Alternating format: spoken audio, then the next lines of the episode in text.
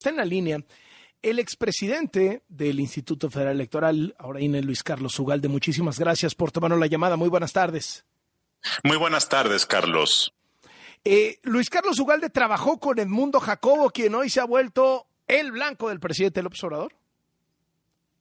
Yo no coincidí con Edmundo Jacobo, él fue nombrado secretario ejecutivo cuando yo ya había dejado de ser presidente del instituto. Sin embargo, tengo, lo conozco, eh, tengo la mejor opinión profesional de él. Creo que es una figura que ha sido fundamental para el desempeño del INE en los últimos 15 años. Porque lleva ya mucho tiempo en el INE, ¿no? Estaba en otro cargo antes.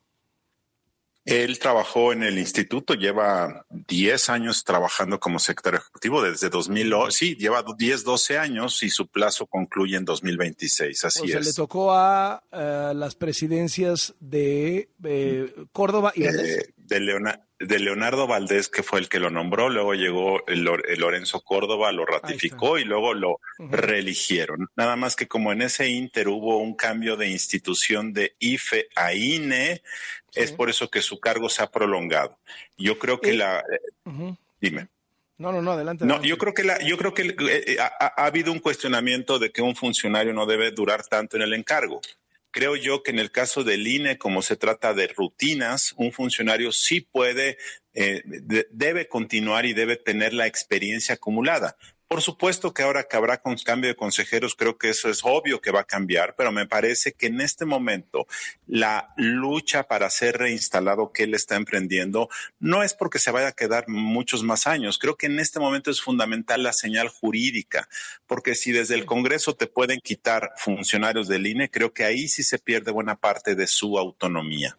Parece haber un tema conceptual, incluso al presidente López Obrador le parece mal que una persona lleve 30 años en una institución cuando pues posiblemente en el mundo entero se valora muchísimo el servicio civil de carrera, ¿no? Nunca ha sido consejero, nunca ha sido presidente del INE, no es que se haya perpetuado en el poder, es, es un hombre que, sabe cómo funcionan los engranes del INE y ahí ha estado y es un experto, ¿no?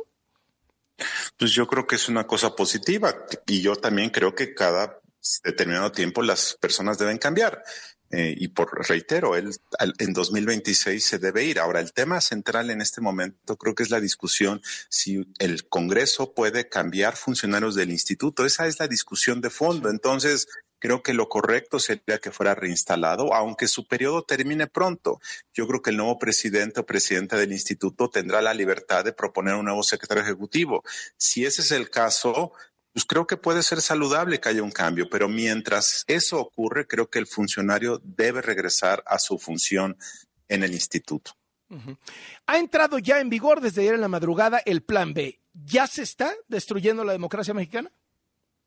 Yo creo que es exagerado decir que se está destruyendo la democracia, pero lo que sí es un hecho es que llevamos 48 horas discutiendo el plan B, eh, dos días enteros en donde el secretario ejecutivo, en lugar de estar trabajando en la planeación de la elección de 2024, está en juzgados litigando su caso. Es decir, ya hay una afectación en los hechos. Ya se nombró o se va a nombrar en estos momentos un secretario sustituto que será el que eh, se encargue de la oficina. Es decir, todo el país está ya discutiendo un tema. Y por cierto, no estamos viendo otro fenómeno que está ocurriendo en este momento, que es el proceso de selección de los cuatro nuevos consejeros. Entonces, es como una cortina de humo eh, eh, desgastante, eh, litigante, tóxica, en lo que estamos enfrascados todos y por lo tanto el plan B ya está surtiendo efectos, por supuesto que sí.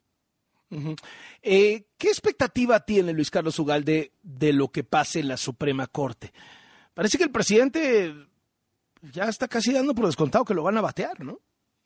Yo creo que la posibilidad de que eh, la reforma electoral sea invalidada en su totalidad o que porciones significativas sean revocadas por la Corte existe. Eh, y por lo tanto, mi intuición me lleva a pensar que el, del 100% de la, del plan B, solamente un porcentaje finalmente será ejecutado. Y eso es una buena noticia porque significará que la potencia destructora pues será menor de lo que tenemos ahora. Ahora, el problema, Carlos, creo yo, es el tiempo en el cual nos enteramos de lo que finalmente va a quedar firme. Y ese periodo que puede ser de un mes, dos meses, tres meses o más, es un periodo muy destructivo porque eh, va a haber una enorme presión política desde afuera de que el INE tiene que implementar algo, el INE se va a paralizar, hay cambio de consejeros, o sea, todo este torbellino de incertidumbre que va a rodear al INE durante varios meses me parece que es muy lamentable y ahí ya hay una afectación. Eh, creo yo que lo ideal sería que la Corte invalidara toda la reforma por vicios de proceso legislativo. ¿Es posible? Sí es posible. ¿Hay razones? Sí las hay. El gran problema es que se requieren ocho votos de once y ese número no, es fácil de conseguir. Eh, sí, está complicado, pues, ¿no? es una votación en donde perdiendo puedes llegar a ganar, lo cual es verdaderamente eh, sorpresivo. Eh, ¿Qué pasa después del 2024? Es decir, asumiendo que se puede llegar a ganar esto, si ganan las corcholatas del presidente, el intento de minar al INE continuará. Es decir, esta estafeta es una estafeta que trasciende el obradorato, digamos. Mira, eh, yo pienso que hay dos escenarios en este y en muchos temas para el futuro político y económico del país.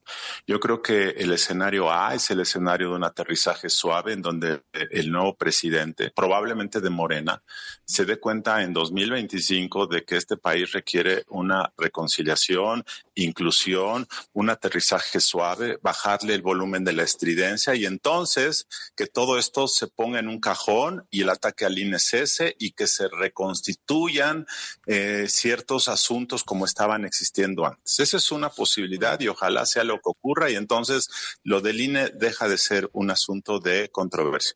La B es que si la nueva persona presidenta o presidente del país llega en una situación muy complicada a la presidencia, eh, con una economía eh, endeble, con un tema fiscal muy acotado, con menos popularidad, y polarizado el país como lo va a dejar López Obrador, entonces eh, se polarice y se radicalice esa persona, porque la única manera de sentarte en una silla en ocasiones es radicalizándote, porque con la sombra de López Obrador encima y con un partido morena eh, eh, con pleitos internos y con una elección que yo creo que va a ser competida, ese es un riesgo y entonces que el INE se vuelva todavía más el punching bag del nuevo gobierno. Entonces, yo espero que lo que prevalezca sea el escenario A, pero no podemos hacerlo. Lo que López Obrador está haciendo, Carlos, es construir un conflicto y un pleito donde no lo había.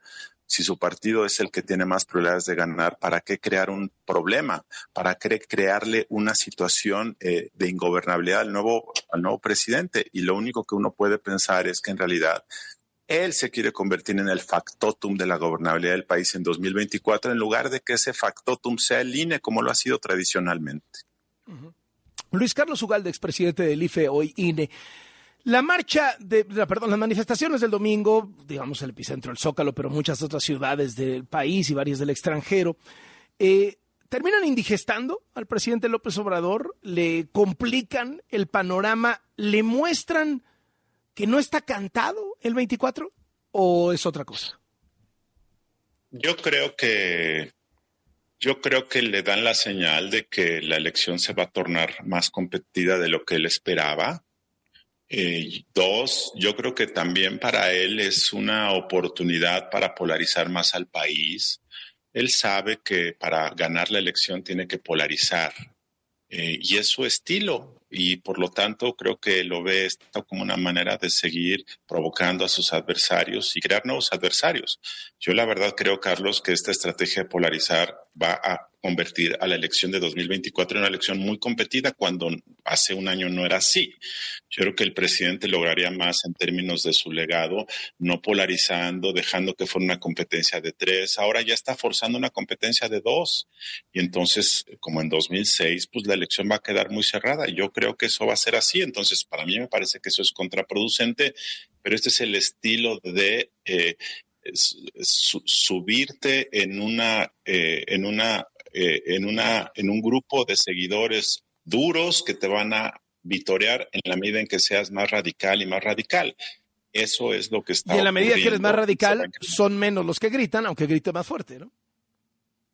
Son menos los que gritan, eh, por supuesto, eh, pero del otro lado son malos que gritan. Lo que pasó el domingo pasado no hubiera ocurrido si López Obrador no hubiera presentado el plan B simple y llanamente. Es decir, López Obrador está dándole cemento a la oposición para que se eh, coaligue en una fuerza que no tenía por sí misma. Eh, sí, claramente, el Zócalo Rosa es eh, la plataforma de despegue de la oposición para el 24, ¿no? Si los partidos de oposición logran fusionarse eh, de, forma táctica con estas organizaciones convocantes, sí. Pero esto no está dicho, Carlos, porque los partidos tienen sus métodos, tienen sus intereses. Yo creo que lo que los partidos de oposición les conviene es aprovechar esta marea rosa, hacer un método de nominación que tome en cuenta a estas organizaciones y sumar esa fuerza que los partidos no pueden convocar. Eh, ahora, muchos de los que fueron el domingo pasado no son convocables por los partidos y si la marea rosa busca politizarse apoyando a la oposición, muchos de los que fueron el domingo no, no van a jalar. Es decir, no es algo automático, no es que todos ellos apoyen al candidato de la oposición, porque ahí hay muchos que no lo van a ver con agrado, creo yo. Muchísimas gracias, Luis Carlos Ugalde, expresidente del IFE. Gracias por estos minutos y muy buenas tardes. Buenas tardes, Carlos. Gracias.